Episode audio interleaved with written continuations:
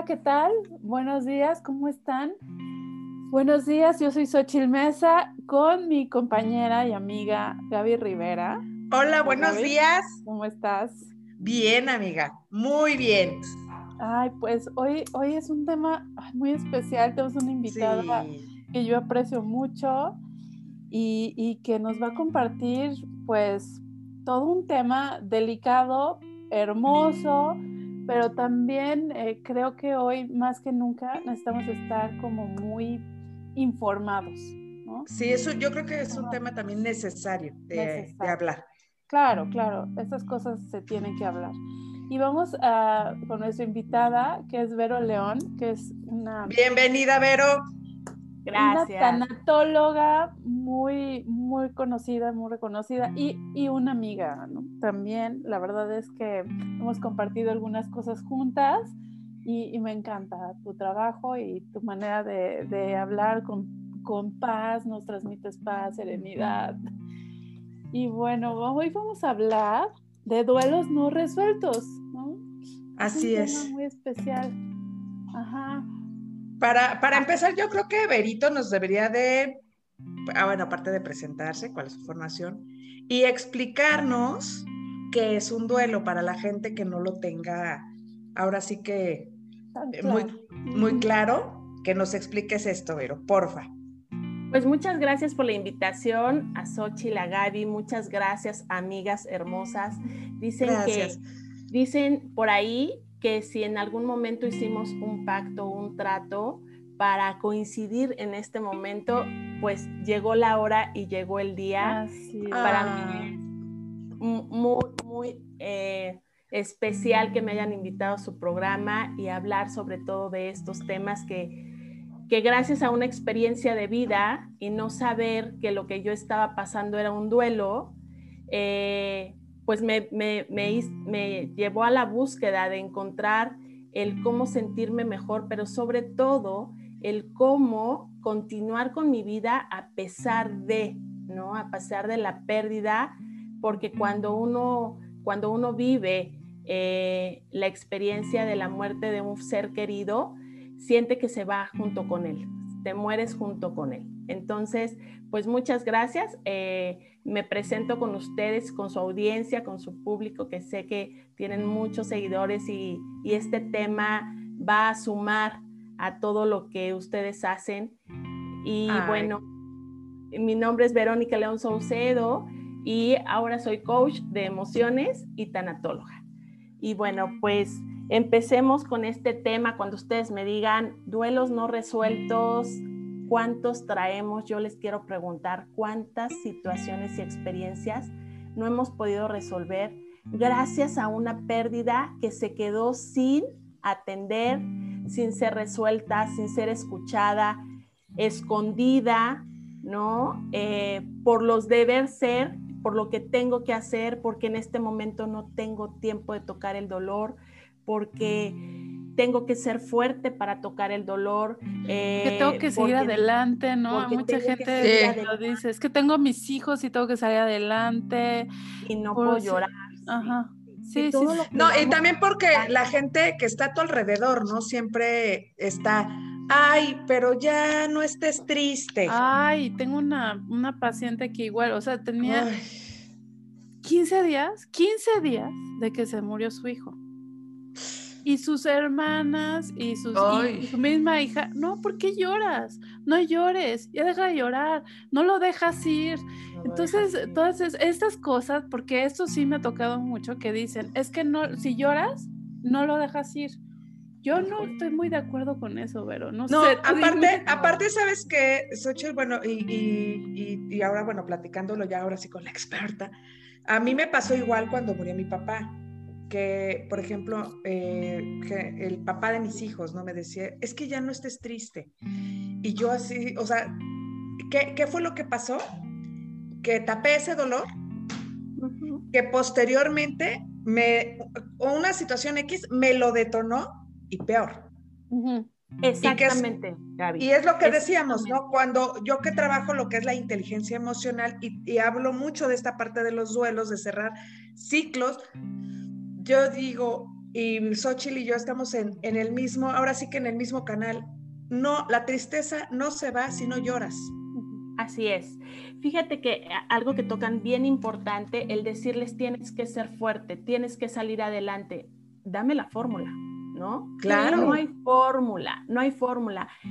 Demasiado fuerte estamos siendo con tolerar la despedida, ¿no? Con tolerar que saber que ya no va a estar contigo. Entonces, cosas que no se deben de decir, deja de llorar. Eh, vas a salir adelante porque eres fuerte. fuerte Porque eres fuerte, porque tienes tus hijos, hazlo por ellos. No. Yo quiero decirles que las emociones están incluidas en nuestra maleta de viaje para ser utilizadas. Claro. No, no son para esconderlas ni para ocultarlas.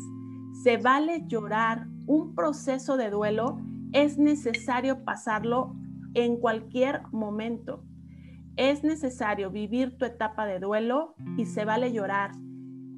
El decirles que si lloras no van a descansar, que no los dejas ir, perdón, está ya, ellos ya están en otra etapa, en otra dimensión. Claro. Y nosotros necesitamos sacar estas emociones, hacer berrinche, porque una de las etapas del duelo es el enojo, ¿no? Si hablamos de las etapas de, duelo, primero es la negación.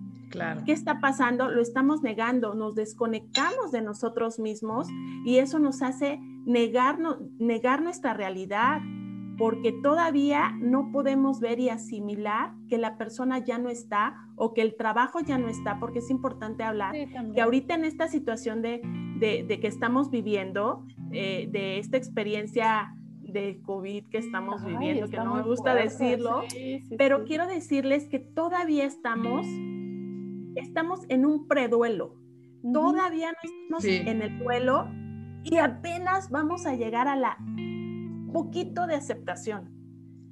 Llevamos apenas un año y quiero que seamos conscientes de esto.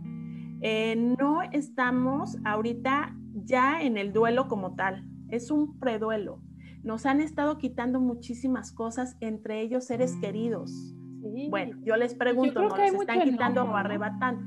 Demasiado enojo. No, en general, porque de no salir, del, como dices tú, la pérdida de los seres queridos, los que han enfermado, que aunque se han recuperado, la enfermedad como tal. Te trae secuelas. Ajá, trae secuelas, trae sus propias durezas, ¿no? Tengo un amigo muy querido, muy cercano que estuvo intubado. Salió, gracias a Dios, ah. pero, pero la recuperación ha sido difícil, ¿no? Yo, yo lo veo, o sea, es complicado. Entonces sí creo que nos ha traído desempleos, como bien lo dices, ah, em, mi esposo es abogado y también ha vivido esto de que los clientes pues ya no pueden pagar, o sea, es también comprensible, ¿no? Así es. entonces es, es, como una, una estamos, estamos revueltos en la etapa del duelo, estamos en el enojo, estamos en, la, en, la, culpa, ¿no? Porque si contagié, porque si no tengo dinero para dar, porque me enfermé y ahora no puedo trabajar, no están generándose ingresos, ¿no? La culpa de que si tenía yo eh, empleados, no les estoy pagando, eh, porque no se está generando. Imagínense todo, de verdad estamos viviendo todas las etapas del duelo, por eso es que yo les digo que estamos todavía en un preduelo, casi duelo, porque todavía esto no termina. Estamos en el enojo, ¿no? en la incertidumbre, en la culpa, en el miedo, en la soledad también estamos también. y todo, todo esto tiene que ser atendido y se tiene que expresar, se tiene que hablar, se tiene que decir cómo me estoy sintiendo en este momento. Tengo que llorar, tengo que llorar, aunado a las diferentes etapas del temperamento que vamos teniendo. Cada quien vamos teniendo un temperamento diferente.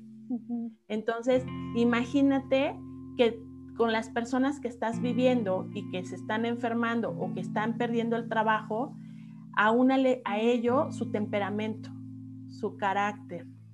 Y entonces la convivencia no está siendo también sana. Y por eso es que debe de ser hablado este tema, atendido y pedir ayuda de alguna manera. Sí, Oye, pero este sí, este, hago mis anotaciones siempre porque me, me caen muchos veintes. Pero bueno, la, tanatología estudia esta parte de las pérdidas. Ahorita que, mencionamos, y sí es cierto, no, fíjate que no me había caído el 20, con esta parte de, la, con, del confinamiento que hemos tenido de esta pandemia, hemos tenido muchas pérdidas a las que ya nos estamos acostumbrando. También. Eh, pérdida al contacto con, ya no digamos amigos, familiares, al salir libremente al, este, como dices, a no, no tener esta culpa de decir, fui a tal lado y contagié. que, que, justo el fin de semana platicaba con mi mamá que eh, dos, una amiga de ella se murió, era de cuenta el esposo el sábado y ella el lunes, ¿no? O sea, imagínate para los hijos, ¿no? O sea, y porque el papá contagió a la mamá, entonces, pues, aparte, los bienes materiales, porque muchas familias se han quedado con la deuda del hospital. Tengo otro conocido que incluso ha, estado, se murió, ya murió su esposa, pero sigue pagando el hospital, ¿no? Entonces, todo, todo lo, o sea, parte de personas es lo económico, tu estabilidad, tu estabilidad emocional, o sea, es, es, yo creo que son muchas, como te digo, o sea, no me había caído el 20, son muchas pérdidas en tan poco tiempo. Sí, sí, sí. y de jalón, y de jalón, ¿no? O sea, te están quitando todo de jalón. Y además yo veo mucho en redes sociales esto de ser positivo, ¿no? Ay. Que aparte, o sea, esto como, yo, yo me considero una persona positiva, pero yo lo veo más hacia el lado, quiero llamarle optimista, de, no, y hace ejercicio, y cocina rico, y sé nutritivo, y tómate las vitaminas, y, y, bueno, o sea, como, como que siento que a veces es demasiado carga, ¿no? Claro. Y, y, sea alegre, y pon tu casa bonita, y ten, ten, arregladísimo, y tu hijo, pues que también, yo, yo tengo un niño chiquito, también Gaby tiene tres hijos, pero también los niños están teniendo su propio proceso y creo que más duro porque ellos sí, cero contacto. Así es. Mira, Xochitl, acabas de decir algo que el, año pasado, precisamente cuando empezó todo este tema, yo lo viví un poquito antes porque justamente estaba en España cuando inició todo esto.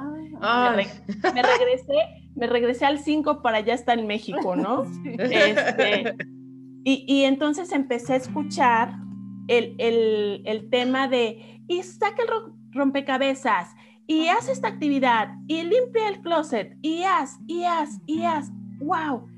Entonces alguien, una, una de mis amigas me habla y me dice, oye, Vero, yo no sé si hacer todo eso. Le dije, detente, haz una pausa y primero toca tus emociones. Revisa qué estás sintiendo tú analízalas, pero ahorita no hagas nada de lo que te están diciendo. Nada. Ni saques el rompecabezas, ni te pongas a hacer limpieza, ni a limpiar, nada. Primero, observa qué está pasando contigo y con tu entorno, porque esto va para largo. Esto no, se, no, es, no va a ser sencillo. Bueno, yo inundada las redes sociales de, ah, de mil actividades que vienen desde la imposición. ¿Para qué? Para ocultar la emoción Fíjate, a veces ocultamos la emoción y ya no entra ni una alegría ni una tristeza de que ya la tienes encapsulada. Ya te vuelves un robot y ya no sabes para dónde caminar. Y eso está empezando a generar hartazgo ahorita en las personas. Ya estamos hartos de hacer y de hacer y que nos impongan, impongan, impongan sin sentirnos libres. De por sí y aparte, ¿sabes qué? He notado que nos estamos volviendo, bueno, muy intolerantes y agresivos. Hace, justo hace poquito, bueno, hace como dos meses, fui al súper y te lo juro, una señora, porque mi carrito así la tocó en la caja de, bueno, ya estaba la señora, empezó a hacer un escándalo, llegó seguridad, pero aparte se la llevó a ella, ¿no? O sea, yo, yo me le quedaba viendo, mira, en otra ocasión yo me lo hubiera puesto alto por tú, pero te lo juro que la veía y, y yo decía, ¿qué estará viviendo la señora? Claro. Sí, sí, sí. O sea, yo nos, nos, nos atemoriza, nos, nos tiene apanicados. Sí, no, no, no.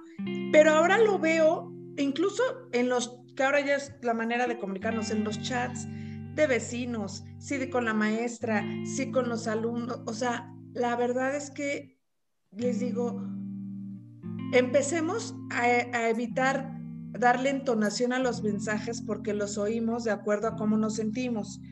Y ahorita todos nos sentimos agredidos. Así es. O sea, es lo que, es lo que está pasando. Y otra cosa, que fíjate que le dimos más importancia a lo material, ¿sí? A acumular rompecabezas, a acumular eh, eh, eh, redes sociales, a acumular películas, a acumular, y no le dimos importancia a nuestra salud mental y emocional. Sí. Porque incluso yo el año pasado hice varios talleres como para trabajar esta parte de emociones y nadie quería inscribirse. Pero les decías, ¿en qué invertiste tu dinero? Es que pinté la casa, es que esto, es que lo ah, ah. ¿Qué crees? No, pero véndeles, labiales y véndeles y siguen consumiendo. y entonces, sí, y entonces que nada más estamos maquillando y disfrazando nuestras emociones, nuestro estado de ánimo, el ambiente de nuestra casa. Realmente tenemos que empezar a tocar las emociones porque si no, estos duelos se van a aplazar. Y entonces cuando aplazamos los duelos, los, los, em, los vamos acumulando, acumulando, acumulando. Y está pasando esto, que vamos a empezar a ser más agresivos todavía. Y nos vamos a terminar de hartar. El miedo nos invita también a hartarnos, si estamos saliendo es por miedo claro. a ya no quedarme en casa, ¿no? Y, te iba a preguntar, Vero, ¿cómo, o sea, si bien dices que esto apenas va empezando, ¿no? Y las consecuencias, pues, ¿qué consecuencias tú, tú, consideras como experta en esta parte de no trabajar los, los duelos y que al final es trabajar una la emoción de la tristeza, ¿no? O sea, eh, tristeza, enojo, que es como que lo que más te da. ¿Cuál es el panorama que tú visualizas si no se trabaja a tiempo esto? Mira, ya está como tal el panorama de depresión, ¿no? Sí, han incrementado de ansiedad, de ansiedad y, eso es encontrar, ya no encontrarle sentido a la vida. Incluso el, suicidio ha subido, eh, la tasa ha subido muchísimo. A eso voy, como ya no le encuentras eh, sentido a la vida, pues dices, adiós mundo cruel, esto ya no es para mí. Y cuidado porque hay mucho, mucho, mucho índice de suicidio en adolescentes y en jóvenes. porque ya no están viendo más abandonados. Claro, porque ya no están viendo un futuro viable a lo que nosotros vivimos. Y esa es otra, estarles diciendo, ay, no, es que nuestros tiempos fueron diferentes. Queríamos salir, queríamos hacer, queríamos... Y podíamos, Imagínate que les estamos metiendo a los chicos, más miedo todavía. Entonces, por eso están diciendo, ya no quiero vivir, ya no quiero estar aquí, qué difícil. ¿Qué me va a esperar? ¿Qué me va a tocar? A mi hijo apenas un maestro le dijo, este, pues ustedes la tienen más difícil que yo, ¿eh? Imagínate. O sea, no, dices, no, pues gracias, ¿no? ¿Qué, qué esperanza? ellos necesitan, bueno, yo desde los chiquitos hasta los adolescentes, su naturaleza es la comunidad estar en comunidad, en tribu, claro. En tribu, este, jugar con otros niños, los adolescentes, hablar con sus iguales, ¿no? Tener experiencias de iguales. Y ahorita todo está siendo tan virtual, pero igual las tienen virtualmente, pero creo que no hay esa calidez, ¿no? No hay ese abrazo. En el juego, los niños yo veo cómo juegan y, y me da de verdad tristeza mi hijo, y, y a lo mejor está mal que lo exprese así, pero es la verdad, hablando de sentimientos. lloras, lloras. Porque me da tristeza ver que sus juegos son aquí en la pantalla, ¿no? Y, y se comparten videos, y se pero a ratitos, y, y, todo es electrónico, pero entonces no pueden sentir al amigo, no, no, ya sus amigos son virtuales, ¿no? Yo, yo lo junto un poco con sus primos para que tenga contacto con otros niños, pero aún así no, claro. no siento que es lo mismo. No está haciendo lo mismo, no. No, y fíjate que, que es cierto, digo, mi hijo, el, el, menor que tiene 12 años y juega estos videojuegos de manera virtual, lo que le pasa, aparte de, bueno, que mi hijo como que nunca le ha gustado mucho socializar, pero ya está perdiendo esa... Eh, pues ahora sí que esa habilidad de poder eh, empatizar con la gente, así como que ya contesta de una manera que digo, al principio se me hacía gracioso, pero ahorita digo, oye, no, ya no te pases, ¿no? Así como que, este, si mi hija que es toda emociones y llora por el otro, así de, ah, ya vas a llorar por, o sea, como muy robotizado, como dices. Entonces, sí creo que estamos, esa también es una pérdida. Claro, es una claro. pérdida de la habilidad social. Claro, y yo lo noto también conmigo, o sea, yo creo que también a nosotros nos está pasando un poquito, ¿no? Fíjense que eh, hablando de eso, nos está dando miedo convivir con las personas también. ¿no? Sí, sí, sí, hablabas, Gaby, del súper, pues estás, eh, eh, estás reaccionando ante un ataque que, que yo, le, yo apenas le decía, yo apenas le decía a alguien, oye, que, que yo soy virus, que, que la gente me tiene, que repeler o, qué, qué, está pasando. Pero es que la gente repele a la gente. Pero ya estamos, exactamente, ya estamos también en esa etapa. Entonces, otra, otra de las eh, consecuencias de esto es que al ratito nos va a dar miedo convivir o acercarnos a otra persona, darle un abrazo que es tan necesario ahorita. Imagínate estas personas que están perdiendo a sus familiares, que aparte no pueden hacer un ritual como el que estamos acostumbrados en México de velarlos, de hacer nuestro novenario, de nuestras misas, de estar con ellos que, finalmente es un acompañamiento al que se queda, ¿no? Y despedir al cuerpo que se va. Sí, todo. Abrazar. abrazar tan importante que, es, híjole, digo, yo acabo de acompañar a, mis primos que falleció, que también yo le decía abuelita a su abuelita, y éramos ocho personas, ocho personas, ¿no? Velando a la abuelita que ni siquiera murió de COVID, murió por muerte natural, 100 años benditos de su vida y que no pudiste de despedirla ni yo decía, estoy con mis primos o no, pero tengo que estar con ellos porque al menos, al menos una palabra, una compañía de alguien diferente. Claro. Que los acompañe en su dolor y eso no lo estamos viviendo y también todo eso, todo eso que estamos acumulando, bueno, yo tengo una maleta que, justamente así se llama mi maleta, ¿cómo se, qué emociones guardas en tu maleta. Yo la estoy vaciando a cada ratito porque no quiero acumular. Y al ratito vienen enfermedades, o claro, como lo dices luego en tus talleres, ¿no? Estas enfermedades que, que se enquistan, ¿no? Que quedan ahí. Y, y curiosamente algo del COVID, yo quiero decirles, yo en mi curiosidad de saber por dónde vienen las enfermedades y hacia qué cuerpo atacan, digo, qué curioso que te ataque pulmones, te ataca chakra del corazón. riñones, ajá. riñones, El sentido de la vida, lo que te da vida, ah, claro. el estar, ¿no? Entonces digo, ser, el ser, sentir. Justo ayer en el live de que, que hice, bueno, este programa se va a transmitir una semana después, pero hice una transmisión de, de un mensaje al arcángel Chamuel y él me decía, porque yo quería hacer una sanación. Tengo un, tío que, que, está enfermo de COVID y un tío muy cercano que quiero mucho, este, una, una, amiga mía, sus hermanos, los dos están, y entonces dije, bueno, voy a hacer una sanación del arcángel Rafael para el COVID. Y me llegó así un montón, no, vamos a trabajar con Chamuel, ¿no? Yo, bueno, y, el arcángel Samuel, que es el del amor, bueno, yo hablo mucho de los ángeles, ¿no? Y me decía, es que justamente nos estamos enfermando de la cabeza, de la garganta, del pecho y del estómago, donde está nuestro poder. O sea, de tus pensamientos, de tu palabra, de tu sentir, y justo el estómago es el poder hacer, ¿no? Fíjate qué, qué chistosa. Digo, el estómago no es tanto, pero como tú bien lo dijiste, es que este del pecho, el tórax, pues, está a la altura del corazón, ¿no? Y son todas las emociones. Es donde nos entonces, Y entonces tendríamos que revisar, y ahorita que nos están escuchando, por favor, háganos caso, tendríamos que revisar qué emociones hemos venido arrastrando y duelos acumulados y pérdidas acumuladas de nuestra vida en general, ¿sí? Que no pudimos hablar, decir, convivir, expresar, sentir y tocar. Sí. ¡Qué fuerte! Claro. Sí. Es muy real, pero es muy real.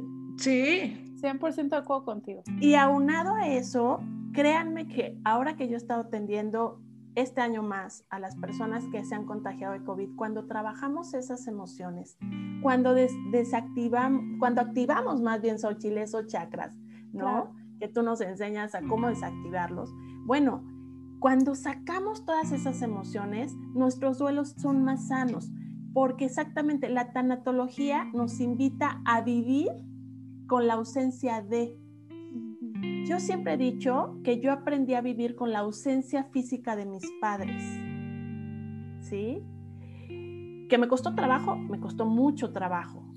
Pero no se trata de morirte junto con, ellos, porque es decirle a la vida, ya no quiero estar aquí, gracias ya rechazar la vida. Ya rechazar y rechazar. La vida, que ellos te dieron al final de cuentas. Exactamente.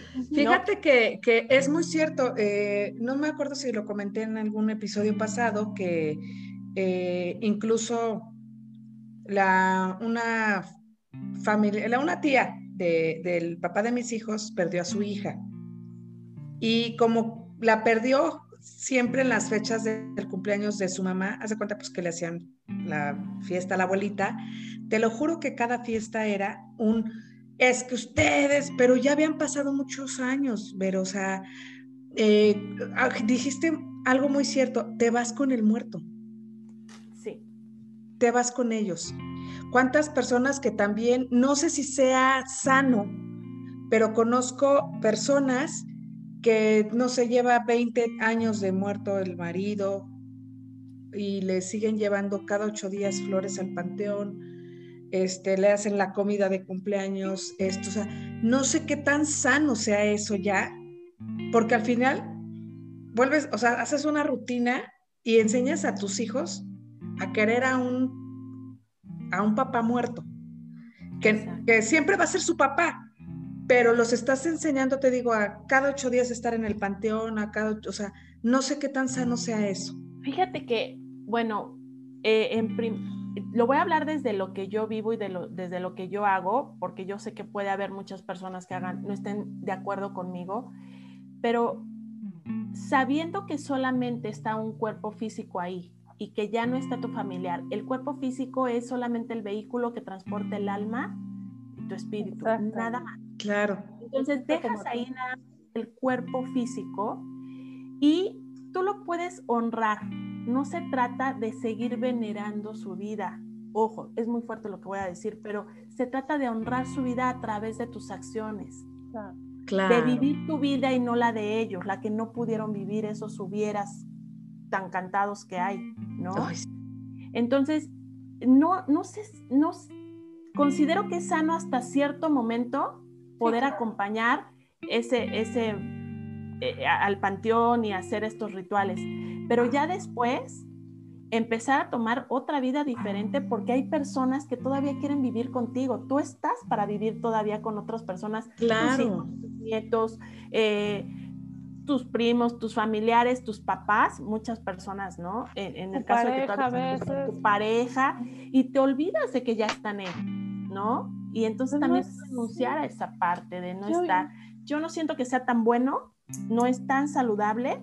Eh, no considero que sea otra manera de, de, comunicarte con tus con tus seres queridos, ¿no? Yo, y como yo sí creo en el alma y toda esta evolución, yo hasta creo que es más efectiva la comunicación, ¿no? Porque ya es como de ser a ser.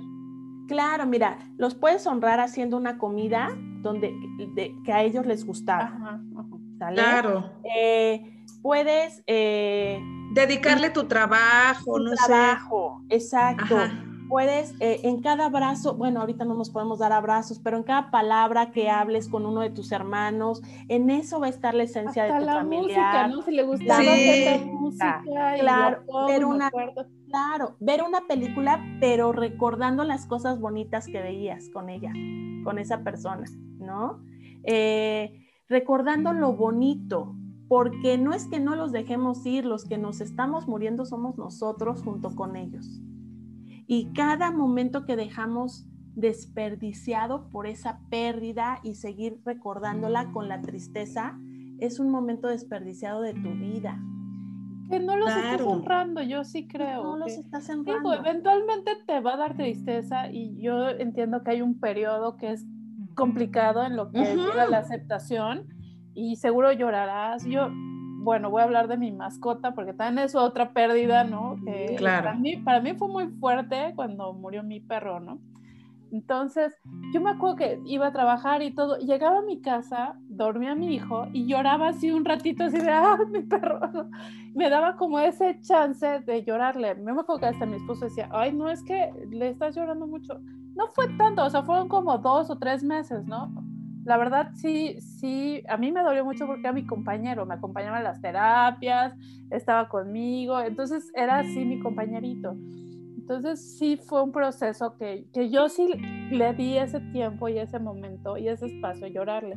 Después hasta le dije a mi, a mi esposo, vamos a, a tirar sus cenizas. A, yo fue fuimos a Tepoztlán y ahí las, ahí las, las esparcieron. Uh -huh. Sí, fue una latida mía, pero sí creo que sí hay que como vivirlo, lo que tú dices, vivirlo te da la oportunidad de sanar y después recuperarte, porque después, eh, bueno, en mi caso que hablo de una mascota, pero también lo viví con mi abuelita, yo veía tanto, sufría mi abuelita, que a lo mejor está mal lo que voy a decir para otros, pero a mí sí me dio paz, claro que lloré cuando murió, pero ya cuando, ya cuando descansó dije, al fin me está descansando porque la vi sufrir muchísimo, claro. su enfermedad tuvo un cáncer en páncreas, y es, y es muy oh. doloroso esa, esa, enfermedad, ¿no? Sí, es Yo veía sufrir y decía, ya, o sea, Dios, o sea, ya, ya, ya, llévatela. Era también ya grande, tenía 95 años, ¿no? Wow. Entonces, no, bueno. Sí, sí, sí. Y, y, aquí, por ejemplo, dijiste algo muy cierto, este, cuando se muere una mascota, que también minimizamos ese duelo. Ah, sí, sí, La gente que no ha tenido mascotas, este, te dice, ay, ya ah, le vas a llorar a un perro, ¿no? No, y las que hemos convivido, o sea, pues al final es un ser vivo, ¿no? Sí, luego, bueno, yo que soy pésima para las plantas, me duele que se me mueran, o sea, digo, ay, mi plantilla se me murió otra vez, ¿no? Así Pero o, otra cosa que te iba a decir, Vero, y, y aunado con, con, esto que, que Xochitl platicaba, a veces le dejamos mucho peso a las personas o a, a los seres que nos rodean de no es que ya hice un pacto y no quiero que, o sea, él no se va a morir antes que yo. O sea, eh, y te lo comento porque, este, sí conozco gente que hace como, ah, no, pues ahora no, casi casi ahora no te doy permiso de morir. Claro. Porque me vas a, a me va a lastimar a mí. ¿Ese crees que sea un duelo anticipado? ¿O un duelo condicionado? Más bien es un duelo, considero que es un duelo condicionado, fíjate, pero, pero el duelo anticipado, te voy a aclarar, es cuando ya tienes una enfermedad y sabes que es una enfermedad terminal ah, sí. y entonces sí. vas, vas con tu proceso poco a poco preparándote. Duele, pero como dice Xochitl, es como este descanso de ya no estás sufriendo, sí, ¿no? Eh, eh, sí duele, porque claro, sí duele, claro, claro. De, ya está sufriendo, pero ya fue anticipado. Y entonces este otro duelo que me dices, eh, pues es condicionado, ¿no? Y es, y yo quiero tocar ahí algo bien importante. No hagas promesas que no sabes si las vas a poder cumplir. No, que no están en tus manos, Vero. Que no, exacto, porque no están en tus manos, no sabemos claro. si las vas a saber cumplir. Una, dos, no te generes culpas anticipadas. Uh -huh. ¿Sí? Porque si no lo vas a poder cumplir, vas a vivir con la culpa todo el tiempo si no la sanas. Claro. Y otra, habla con tus familiares, que esto, esto yo se los menciono muy seguido, habla con tus familiares de si a ti te llega a pasar algo, y no por el COVID, claro, por claro, cualquier claro. otra circunstancia, ¿qué hacer contigo? ¿Qué hacer con tu cuerpo? ¿En dónde dejaste tal situación? ¿A quién puedes acudir? Eh, ¿qué, ¿Qué quieres ¿Qué quieres que haya en ese momento de tu cuerpo? ¿Quién quieres que asista? ¿No? Y también sin condiciones, sin expectativas, porque hay cosas que no, por más que queramos, no las vamos a poder. O así de, mi, mi, mi suegra dice, y si me escuchan me va a regañar, no me llore, a mí no me lloren, ¿no? ¿no? No creo que me lloren. Y yo también siento que está muy condicionado, pues no puedo controlar mis emociones, ¿no? Lo voy a intentar, hay, que, decirle a tu suegra, lo voy a intentar, pero no se lo garantizo. No, yo sí le digo, no creo, yo soy rechillona. no claro, claro. Sí. Es, bien importante para no condicionar los duelos, las muertes. Es que, exacto, porque a poco, siempre eh, dice Xochitl algo muy cierto y Vero también lo dice, o sea, ¿por qué vas a condicionar mis emociones? Mi mamá trata las pérdidas, no sé si, si como es muy fuerte o muy fría, pero, por ejemplo, cuando o contenida. o contenida. O, realista. Ah, bueno, No, pero, por ejemplo, cuando murió mi papá, que ellos ya estaban separados, o sea, trataba la, la, situación de, o sea, no sé, cosas absurdas. Por ejemplo, la ropa de mi papá, ¿no? Que de un día para otro la regaló, ¿no? Y nosotros así de, o sea, no nos dejaste ni nada, ¿no? Ah, nada más te dejé el traje con el que te entregó cuando te casas. Ah, ya para qué, ¿no? Y, y, nosotros así como, bueno, más yo, porque era muy eh, o sea, eran cosas que yo decía, ¿por qué no me preguntaste, no? Bueno, sí. O sea, como, ¿por qué no, no me tomaste? Porque yo era la que estaba cerca de mi papá, ella ya, no era su, o sea, ya no vivían juntos. Y tomaban las cosas así de, después, este, también con sus cenizas, ¿no? Ay, pues ya, ¿para qué? Casi, casi, pues ya, ¿para qué las recogemos? Y yo así de, o sea, sé que ya mi papá no es lo que tengo de sus cenizas, pero para mí sí representa algo, representó algo para cerrar ese círculo. Es que es un proceso. Es, un proceso. Exacto. Y, y entonces, como dices, o sea, ¿por qué la gente te va a condicionar? Yo a mis hijos les puedo decir, si me muero, hacen una fiesta, pero ¿y si no tienen ganas? Exacto. O sea, cada quien lo tiene que vivir como lo, lo, tenga que vivir. Y sí, tienes razón, son cosas que se tienen que, hablar. Mira, mi papá sí nos decía, cuando yo me muera, sí me dijo, me incineran y como era muy, ahora sí que muy unido a mí, sí, y me llevas a donde vayas con tus hijos, porque amaba a mis hijos, ¿no? Entonces, es lo que yo hago, ¿no? O sea, ahora sí que a mi manera, pero como te digo, o sea, sí tienes que hablar esa parte. Sí la tienes que hablar y sobre todo también para no quedarte con esas culpas, ¿no? De que, ay, es que lo entubaron, pero él no quería, pero es que yo todavía pensaba que iba a poder reaccionar y todo eso. De verdad son tantas incertidumbres, pero que sí se tienen que hablar para respetar, ¿no? Para respetar la decisión del otro, porque si lo amas, lo respetas. Y aunque te y aunque te duela, y yo sé, porque a mí me ha pasado y, he escuchado mucho esta parte de, pero es que mejor no lo hubiera hecho, eh, no lo hubiera llevado al, hospital porque igual hubiera muerto aquí. Es que no lo sabemos.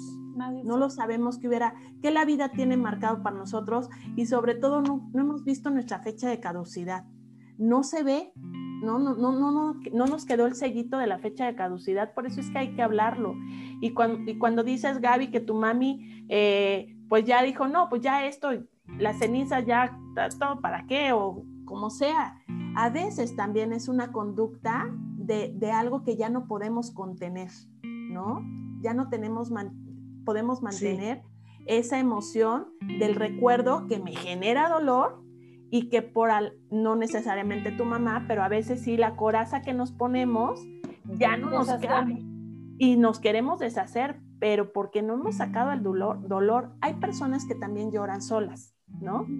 Y ante el, ante las, ante, ahora sí que ante el público, nos comportamos con mucha fortaleza y aquí no está pasando nada y aquí está todo bien y a mí no me está doliendo, pero por dentro se están quemando, ¿no? Entonces hay que trabajar. Es muy cierto. Ahora, vámonos al, duelo cuando la gente todavía sigue ahí, pero es una pérdida. Hablando yo en mi caso. Como una separación, ajá. Este, sí, por ejemplo, cuando dices, eh, yo cuando limpiaba mi casa, ¿no? Y que decía, ya no quiero tener nada que, que me recuerde a esa etapa, ¿no? De mi vida, ¿no? Que no todo fue malo, pero bueno. Pero yo sí hice o sea, estuve triste sí unos, no sé, seis meses, yo creo. Pero triste, triste. O sea, yo sí dije, si me va a doler, que me duela. Una vez. Sí. Y después, uf, fluí. Incluso muchas amigas y amigos me decían, ¿qué te estás tomando?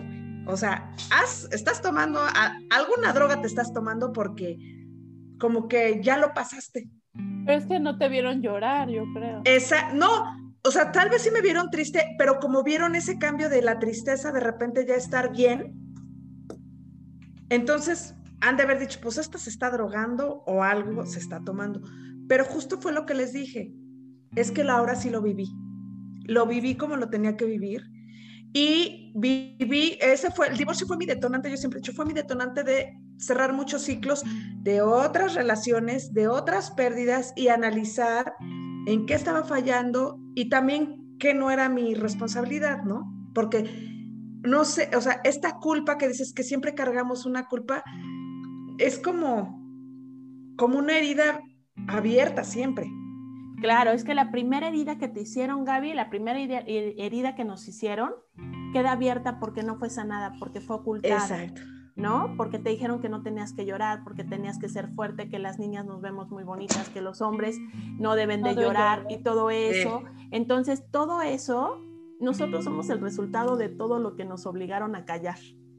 Claro. Y entonces, por eso ahorita cuando tenemos una pérdida tan fuerte, ya sea de trabajo o de un familiar, de una mascota, incluso de un celular, claro. Ah, sí. De mi computadora no sabes cómo le lloré. Exacto, Y alguien dice, y, fíjate, Gaby, alguien dice, creo que le lloras más a lo material. No, espérame, es que ya traía varias cositas arrastrando. Bueno, eh, ahorita en este momento también yo he visto y gente cercana a mí ha perdido su casa.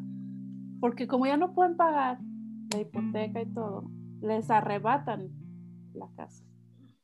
Yo te, creo que también es otro duelo y que también, yo creo que ese es otro duelo muy fuerte porque te quedas sin hogar. Pues imagínate que es el techo donde estás protegiendo tu vida y por lo que muchas veces hemos trabajado. cuando nos hemos ido también a esta parte de, de irnos hacia lo material, que no está mal. pero si no hemos trabajado la emoción, pues obviamente cuando perdemos algo que nos ha costado tanto trabajo obtener, nos duele. Claro. Y nos vamos. ¿Por qué? Por esa parte. Es bien importante que a los niños siempre les preguntemos qué sienten cuando están perdiendo algo. ¿Cómo se sienten en este momento? Y es bien válido decirle todos los días, a un niño, ¿y cómo te sientes en este momento?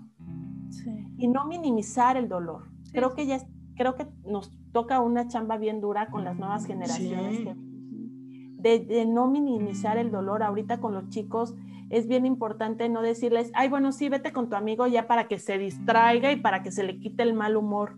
Antes de darles ese, ese regalo de que se vayan con sus amigos a ese permiso, antes de que se vayan, pregúntale, ¿cómo te sientes? ¿Cómo te sientes ahorita? Y cuando regresen, ¿cómo te sentiste al, estar con uno de tus amigos o al salir a dar la vuelta en el coche, como sea, ¿no? Con tus hijos. Sí, también los berrinches. Pues eh, un berrinche es una manifestación de algo que, les está doliendo. Claro que nos desespera, ¿no? Yo soy mamá de un chiquito y sí te desespera, pero ese berrinche estoy segura que trae atrás algo. Mucha información. Mucha información. Sí. Mucha información. Y te puedo asegurar que de ese berrinche sale el sí, pero el año pasado que esto y que el otro y que aquello que tú también me lo hiciste. Pues sí, sí, pero mis amigos, bueno, yo lo vivo, o sea, trae el tema de los amigos. Mis amigos ya no los veo, mis amigos, y y, creo que tiene razón, porque también creo que es una pérdida, ¿no? Es una pérdida, sí, de su espacio donde podían salir, decir, eran otros, llegando a casa son otros, ¿no? donde, donde podrían explorar sus personalidades totalmente y ser libres totalmente, y es un duelo. Entonces, sí, los duelos no resueltos son, son demasiados y por eso ahorita estamos teniendo consecuencias pues no tan agradables. Es importante que, que, este año se den a la tarea de ya no acumular cosas materiales, de que ya no compren el rompecabezas ahorita, ¿no? Y que empecemos a tocar nuestras emociones para, pues para no enfermarnos, ¿no? Emocionalmente y después sea físicamente. Sí, sí, no nos atrevemos a pasar por ese dolor, porque nos da miedo atravesar el dolor. Y a veces te quedas, un ejemplo, ¿no? Hay veces te quedas en una relación por no atravesar el dolor de la pérdida de la relación, ¿no? Sí. Ajá, entonces creo que eso es, siento, pongo esta comparación porque a veces siento que te quedas en un espacio donde no estás siendo feliz, estás sufriendo de otra manera, pero que no quieres pasar ese dolor que al final se transforma en sufrimiento. O la disfrazas y te vas con otra persona para que te ayude a sanar ese dolor que estás sintiendo por la ausencia y después sale peor, ¿no? Sí, sí, porque no has trabajado. Exacto. O te vas de compras, pésimo, pésimo irte de compras. O adicciones. Sí. Adicciones todo eso. O la borrachera, o, o sea, que te anestesia el momento. Sí, solamente. Pero te trae otras consecuencias. Y no te deja, o sí, no te deja. Sí, eh, me encanta porque te anestesia el momento. Sí, tienes razón. La cruda, déjenme decir. Exacto, es, fuertísimo, sí. La cruda es peor, entonces, pues mejor estar conscientes. Ay, de pero deberías hacer un grupo de, de ayuda, porque creo que hay mucho, mucho tema. Ahorita este es un momento de muchas pérdidas, de verdad que creo que hemos perdido muchas cosas, la libertad. Eh, yo hay amigos que ya ni siquiera, de que antes convivía con ellos y ya no los veo ya nada porque se pierde el contacto, literal, el contacto, ¿no? El contacto de abrazar, de reunirse, de reír, de muchas cosas. Entonces, y que hay formas de, de ahorita empezar a generar nuevas herramientas que nos puedan ayudar a desahogarnos de todo esto porque ya no queremos más enfermos. Sí, sí, es que justo, justo es esto, o sea, es que, híjole, me han caído tantos veintes, pero hay que trabajar el dolor de una manera sana, porque yo creo que, y Xochitl y yo que trabajamos mucho lo que dices, la descodificación de enfermedades, el dolor, yo creo que está en primer lugar que te enferma más que incluso el enojo. El enojo pues te va la gastritis, eso. Pero el dolor incluso es una enfermedad, te genera enfermedades silenciosas que llega un momento en que cuando ya detonan es...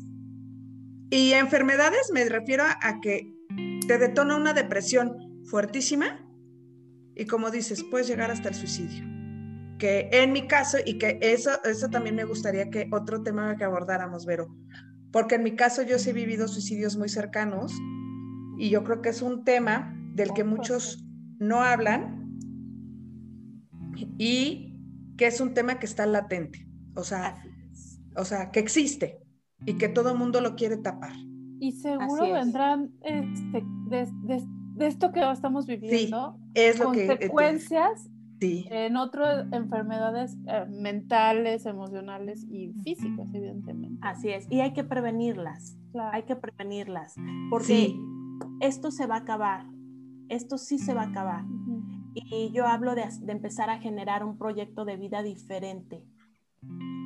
Todavía estando en casa, tenemos un proyecto de vida y todavía tenemos muchas cosas que hacer. Y claro que sí, yo abierta a tocar este tema porque es bien importante y yo que lo estoy viviendo mucho con los adolescentes y escuchar eh, lo que están sufriendo. Y, y, quiero dejar este mensaje ahorita que ustedes me dan esta oportunidad de que no porque los vean felices a los chicos es porque le están pasando bien. Claro, Sí, es que eh, justo es lo que, que dices, están anestesiados, o sea, no sé si decirles así, ya están anestesiados. Y, llenos de actividades que, perdón Gaby, este, quiero aprovechar de verdad ahorita que ustedes me están dando esta oportunidad, porque están llenos de actividades, llenos de actividades. y todo eso los está desgastando. Y con unas metas súper largas los chicos que van a entrar a la universidad, ahorita hay mucha deserción de chicos que no están pudiendo con, los medios para que les entre la, información. Si presencial nos cuesta trabajo, sí. digo, yo que fui docente muchos años, me di cuenta que, que yo tuve que tomar una maestría para poder contactar con los chicos y saber por dónde llegarle a cada uno de ellos. Por eso es que me metí a todo esto, para saber cómo contactar con ellos. Imagínate por Zoom. Y no es que las maestras y los maestros no estén capacitados, claro que lo están, pero el contacto es diferente. Entonces, aprovechemos este tiempo para no llenar a los chicos de, actividades y, empezar a tocar sus emociones, porque ellos son, ellos son nuestro futuro. De hecho, yo que, que doy clases en universidad, o sea, los grupos ya son de dos, o sea, está, como dices, la deserción está muy alta. Sí. Y, y sí me comentan,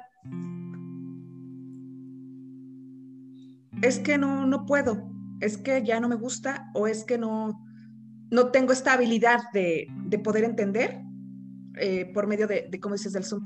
Sí, yo también creo que ya, están, ya está un hartazgo general, tanto de mamás, que tenemos que andar mandando evidencias, este, como los chicos que están ocho horas sentados ante una computadora, híjole.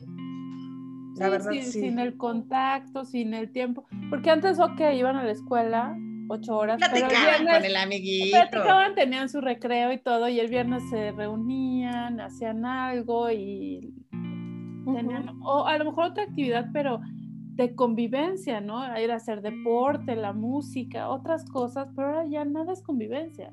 Sí, solamente el traslado, ya se relajaban de un lugar a otro, ¿no? Ah, ya salí de la escuela y, y, bueno, pues ya me voy a la casa, pero ya me desconecté tantito del lugar. Yo, yo sabes que estoy sugiriendo que se cambien de espacio, que no estén estudiando en el mismo espacio. Ajá. Ah. Igual y te, te, metes tantito a la recámara de mamá y estudias tantito ahí. Yo les estoy recomendando mucho esta parte a los chicos. Eh, vete y estudia, cámbiate de lugar o, estate tantito en la sala y después cámbiate de lugar, la, la siguiente materia, a, lo mejor te cambias de silla, pero, pero que sí haya ese movimiento de energía y, y de, de, ellos mismos para que se puedan volver a conectar. Exactamente. Pues sí. Ay, no, este, es que este es un tema que creo que da para mucho, muchísimo, porque a mí se me están ocurriendo otras cosas, ¿no? Pero, te digo que yo estoy anotando aquí pero sí, este, yo creo que, que sí, hay muchos temas, por ejemplo, esto del, suicidio sí sería una cosa que se, tiene que hablar, este, para también ah, saber cómo saber tratarlo, ojo, a lo mejor para poder prevenirlo, si ya hay alarmas. Dos, si ya sucedió, cómo tratarlo con los que se quedan. Sí, porque es un tema. Y que son situaciones. la eutanasia, tengo dudas con eso. Ajá. la eutanasia, sí, que aquí en México todavía no está autorizado, más sin en cambio, bajita la mano, algunas personas lo, llegan a pedir, ¿no?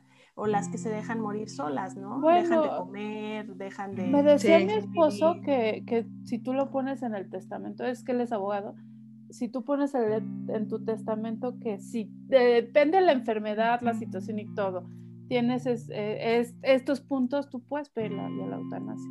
Pero tú lo tienes que pedir en tu testamento.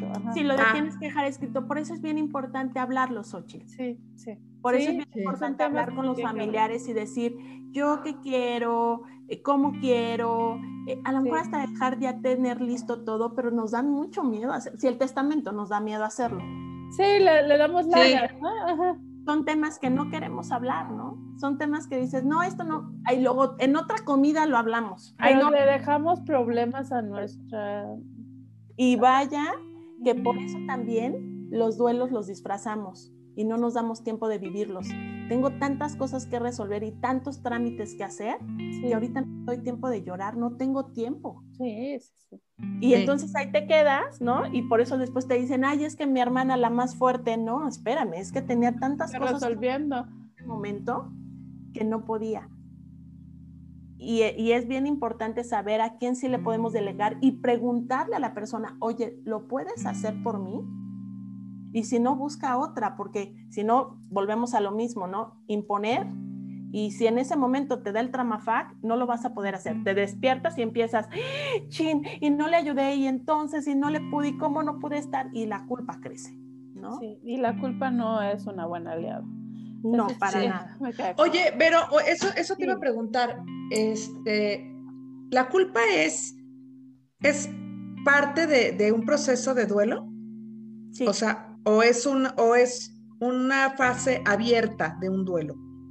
Eh, eh, está en el duelo como tal, la culpa, y es un proceso que, que sí vivimos y está en la parte del duelo, ¿no? Ok. Sí es, y es una emoción finalmente, también la culpa es una de las emociones que vivimos, ¿no? Por, por esta, la culpa es por todo lo que no pudimos hacer con ellos o lo que no creímos eh, que pudimos hacer. Son esas expectativas generadas de, las, de todos los hubieras que en ese momento ya no me dio tiempo de hacer. Ay, Vero, pues ah, bueno, la es pues que muchas gracias. Ay, sí. yo quisiera gracias por explicarnos, sí, sí, sí, porque ha, sido como Y, y yo creo que aquí sí entra, entra exactamente nuestra frase, amiga, la de no juzgues mi historia porque, ojo, la tuya uno termina. Y cuando se hablen de duelos, yo creo que lo más importante es respetar el duelo de cada persona, el proceso de cada persona y en algún momento recuerdo una amiga que me dijo, estoy aquí para acompañarte, para lo que tú necesites, o sea, aquí te estoy para acompañarte. Creo que fueron las palabras más acertadas que he recibido eh, en la pérdida de, de mi padre, porque como dices, o sea, todo mundo llega y échale ganas. Es que no, no sabemos qué decir. La verdad, yo no, no juzgo porque luego te casas y de, ay, qué Sí, o cuántas veces llegas a un velorio y les dices casi, casi felicidades, ¿no? ¿Cuántos, ¿Cuántos días de estos, no? Ay. No, bueno, antes de terminar les voy a contar, ay, no, bueno, una anécdota, es que mi mamá, te digo, es un caso especial. Llegamos al, al velorio del papá de una de sus amigas y, este, y representa a la mamá y la mamá pues está muy bonita y, la amiga de mi mamá no era tan bonita. Y mi mamá en pleno velorio diciendo, ah, o sea, el feito era tu papá. Y nosotros así de mamá. o sea, o sea, pero digo, bueno, este, como dice Xochitl, no sabemos a veces cómo actuar. Oh, estás nervioso, es que a mí me ha pasado que dices, ¿qué le digo? Y tú, según tú, le vas a decir algo acertado y... Eh, ya, perdóname, ya no sé qué decirte. Sí. Algo, es bien importante decirles que cuando, le llora, cuando lloramos y nos duele la muerte de otra persona es porque le estamos llorando a nuestra propia muerte. A lo que estamos viendo que puede ser nuestro destino. Sí, 100%. Entonces, por eso no tenemos palabras y nos ponemos nerviosos y decimos incoherencias, porque en ese momento es un impacto, es una desconexión con nosotros mismos. Claro. tienes razón. Sí, sí, porque de verdad te ves manifestado ahí de, ay, hoy fuiste tú, mañana puedo ser yo, o sea, el que te pierde un ser querido. No, o, o fíjate que sí, cuando murió mi papá, yo no me acuerdo de un día que estuvimos velándolo, o sea, ese día para mí está borrado, no sé. De repente me llegan flashazos, pero tienes mucha razón, te desconectas este, y no sabes, sí, pues no sabes ni cómo actuar. Pero, ay. Muchas gracias, Vero. Muchas gracias, Vero, en verdad. De verdad. Gracias a ustedes, fue un placer compartir con ustedes. Gracias, gracias por la invitación. Me sentí muy, muy feliz de estar con ustedes. Gracias. Ay, nosotros también. De, Ay, sí, yo nosotros. Bueno, ya creo que yo fui sanando, fui sanando muchas cosas. Yo tengo aquí todavía mis notas de todo lo que noté así de, porque sí, pues hay muchas cosas que, Aquí estoy a sus órdenes. Sí, no, Hay este muchas gracias. Da para, para muchísimo. Espero que otra vez estés aquí con nosotros. Con nosotros. Gracias, gracias, gracias. por tu tiempo, por tu espacio, por tus palabras, por tu sabiduría. gracias. Gracias, un abrazo. Muchas gracias. Y esta fue una emisión más de SOS Sin Obscuros Secretos. Escríbanos a gmail. Síganos en Instagram, SOS Sin Obscuros Secretos. Nos vemos la próxima. Bye.